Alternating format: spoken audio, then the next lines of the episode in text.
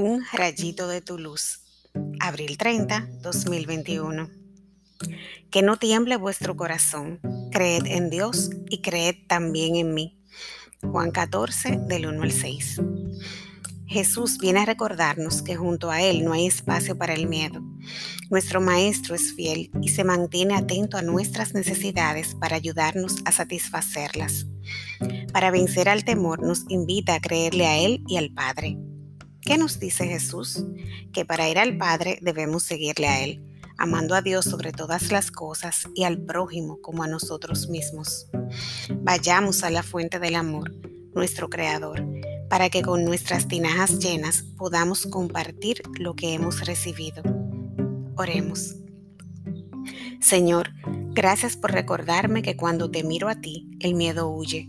Tú me das la valentía porque me respaldas siempre que este día pueda sonreír sin importar lo que me pase, porque mi Dios está vivo y me ama. Amén.